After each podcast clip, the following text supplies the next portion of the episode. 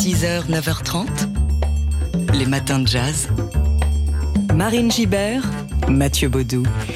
Ce soir, Arte diffuse un documentaire consacré à une reine de la soul, Roberta Flack, l'occasion de découvrir ou de redécouvrir cette immense chanteuse et pianiste qui a marqué euh, les années 70 par ses talents hors pair d'arrangeuse et d'interprète capable de changer des chansons en hymne.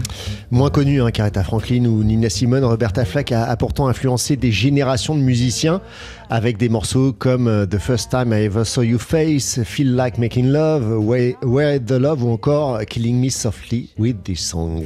Le documentaire Roberta Flack, piano, voix et combat réalisé par Antonino D'Ambrosio retrace le parcours agité euh, de cette artiste à, à l'identité très affirmée. Elle était née en 1937, Roberta Flack. Elle grandit en Virginie aux côtés de, de sa mère organiste à l'église qui lui transmet son goût pour la musique et les classiques Handel, Bach et Mozart. Son parcours rappelle ensuite un peu celui de Nina Simone, jeune prodige du piano. Elle rêve de devenir concertiste, mais voilà, à l'époque, euh, l'époque est encore euh, marquée par la ségrégation. I had a full scholarship as a, a piano major.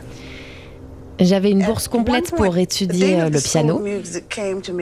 Et à un moment, le doyen de l'école de musique vient me voir et me dit, vous savez, vous êtes une excellente pianiste, mais il n'y a pas beaucoup d'opportunités pour les jeunes noirs de devenir concertistes. Je ne dis pas que vous ne pouvez pas le faire, rien n'est impossible, mais vous devriez tout de même étudier l'enseignement. Et ça a été euh, merveilleux parce qu'en tant que prof, j'ai pu produire, me produire en public pour la première fois. Mon public, c'était mes élèves. Voilà, et c'est finalement un peu euh, par hasard, grâce au, au, concours du pianiste euh, Les McCann, qui l'entend jouer dans un restaurant et qui l'a fait signer chez Atlantic, et puis au concours de Clint Eastwood aussi, qui tombe amoureux de sa chanson euh, The First Time I Ever Saw Your Face, et il l'intègre à son film Un frisson dans la nuit, Play Misty for Me, en 1971. Voilà pourquoi, comment Roberta Flack accède à la gloire. Donc un premier Grammy en poche à ce moment-là, les autres arriveront dans la foulée, il y en aura quatre en tout quand même. Dans les années 80, 90, elle continue d'enregistrer des albums qui rencontrent le succès et elle collabore notamment avec Quincy Jones et avec Miles Davis. Et le documentaire raconte aussi son combat pour les droits civiques, ses amitiés avec Jesse Jackson et Angela Davis, son voyage au Ghana pour le festival Soul to Soul, le Woodstock noir au début des années 70. Roberta Flack que vous entendez euh, ici sous nos voix avec Compared to What qui est sorti sur son premier album. Donc piano, voix et combat de Roberta Flack, le, le documentaire réalisé par Antonino D'Ambrosio. C'est à voir ce soir à 23h30 sur Arte et c'est déjà disponible en ligne sur le site arte.tv. Les matins de jazz.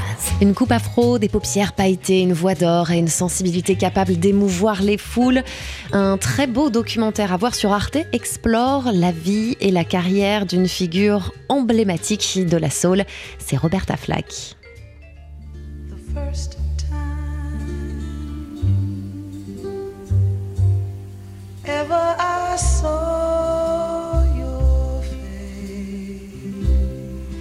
Le frisson Roberta Flack. Roberta Flack qui rencontre le succès assez tardivement hein, après avoir d'abord rêvé d'être concertiste classique. Et oui, elle aussi comme Nina Simone. Puis s'être consolée en devenant prof de musique et en transmettant sa passion. Elle a plus de 32 ans quand elle est repérée par le pianiste Les McCann dans un petit restaurant italien aménagé en club à Washington.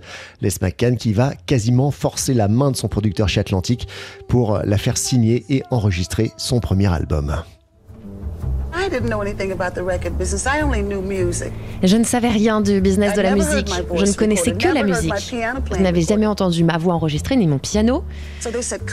Ils m'ont dit Viens à New York, on veut que tu viennes en studio. Combien de chansons euh, tu connais J'ai dit bah j'en connais 600. Et bien sûr ça incluait tout le classique, tout le Bach, le Chopin. Ils m'ont répondu ok on aimerait bien que tu nous en joues ici. Donc je suis arrivée en studio et j'ai enregistré 40 chansons. La dizaine de chansons de l'album vient de cette session et ils l'ont appelée première prise parce que j'ai tout fait en une seule prise. L'album First Take, c'est de cet album dont parlait Roberta Flack, ne sera pas un succès immédiatement. Il faudra Ensuite, un coup de pouce de Clint Eastwood hein, qui intègre euh, à son film Un frisson dans la nuit le morceau The First Time I Ever Saw Your Face qu'on entend ici. Suivront de nombreux autres succès, dont l'emblématique Killing Me Softly, sorti en 1973. Et donc le documentaire vous plonge euh, aussi dans l'engagement politique euh, de, Roberta Flack aux côtés du mouvement des droits civiques. Elle devient aussi l'une des premières artistes noires à s'autoproduire et elle servira en cela de, de modèle aux générations suivantes. Roberta Flack qui est toujours en vie Aujourd'hui, elle a 86 ans, même si ça fait euh, plusieurs années qu'elle ne chante plus. Roberta Flack, piano, voix et combat, c'est le titre de ce documentaire réalisé par euh, Antonino D'Ambrosio. C'est à voir donc ce soir à 23h30 sur Arte et c'est déjà disponible sur le site arte.tv. Les matins de jazz. Alors quand on évoque les ports français qui ont pris part au commerce triangulaire et à la traite négrière, on pense souvent à Nantes et à Bordeaux en premier lieu. Mais le saviez-vous, la Normandie a aussi euh, activement participé et on a beaucoup bénéficié économiquement. Une grande exposition présentée dans trois villes normandes raconte cet héritage. Esclavage, mémoire normande, c'est le titre de cette triple exposition donc qui se tient simultanément au Havre, à Honfleur et à Rouen.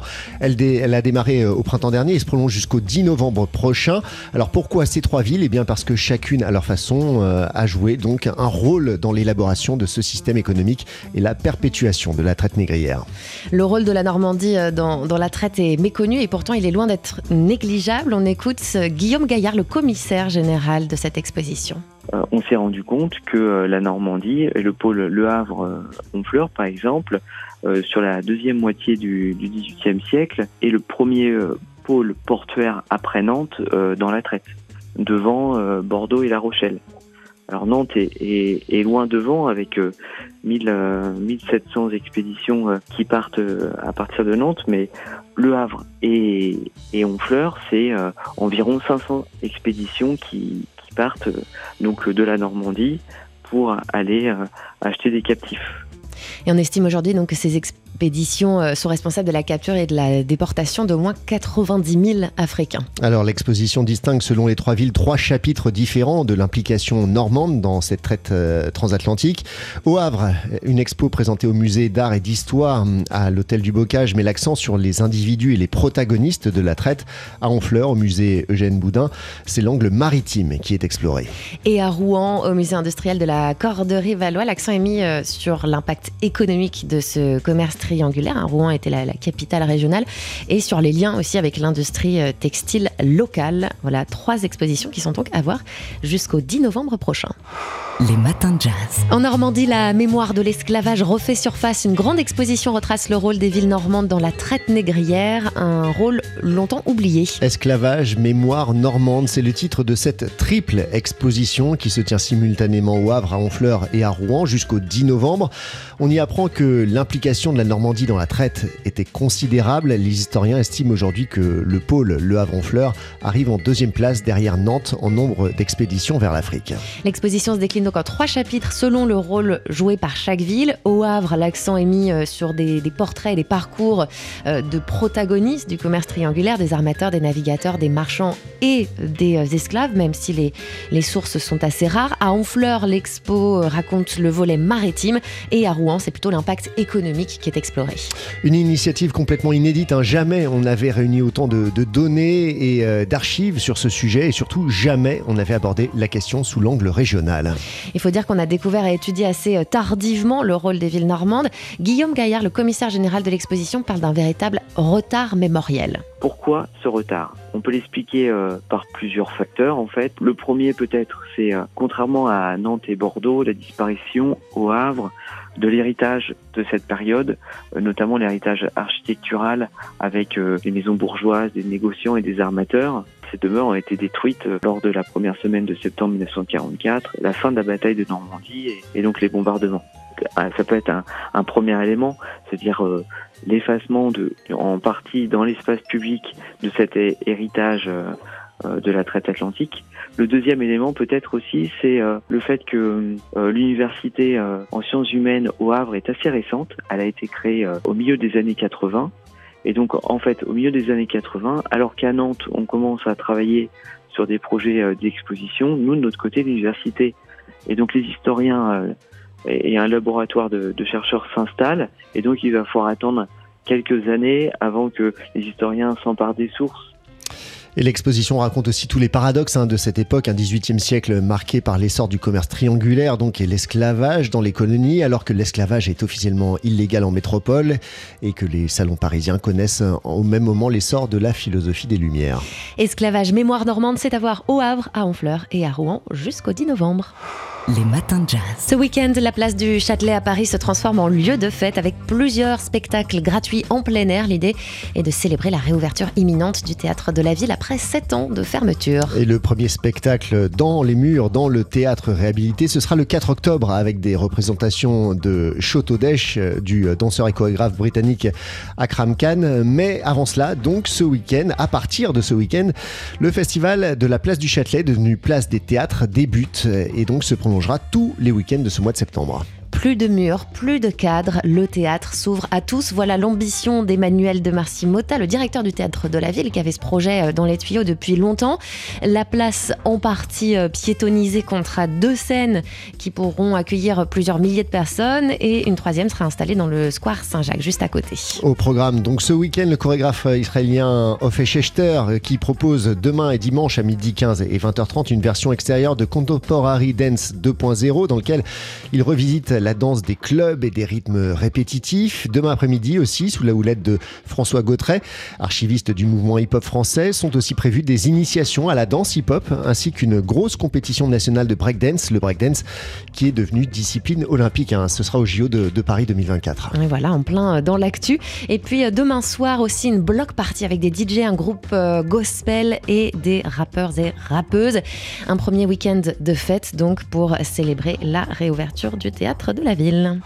Les matins de jazz. Hommage ce matin à un contrebassiste originaire de Chicago qui fut un pilier chez Blue Note dans les années 60 et l'un de ceux à s'être aussi plus tard aventuré dans le free jazz. Il s'agit de Richard Davis. Il s'est éteint hier soir à 93 ans.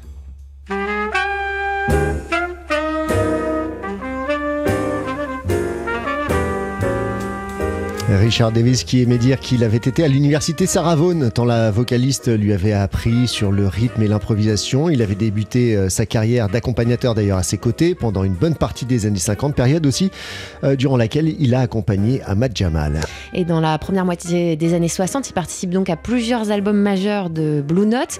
Il ajoute euh, sa patte au célèbre Out to Lunch d'Eric Dolphy, Karma, et puis The Creator as a Master Plan de Pharoah Sanders, ou bien le In and Out du saxophoniste Joe Anderson que vous entendez euh, ici. Donc c'est le morceau à Serenity. Et puis il était proche aussi euh, de, de Sun Ra. Il disait que le free jazz c'était une façon bah, d'échapper à tous les carcans. Euh, et puis outre son statut de, de sideman impeccable, Richard Davis en 1967 sortait son premier album en co-leader aux côtés du batteur Elvin Jones, album baptisé Heavy Sounds. Le contrebassiste Richard Davis qui s'est donc éteint hier soir, il avait 93 ans. Les matins de jazz.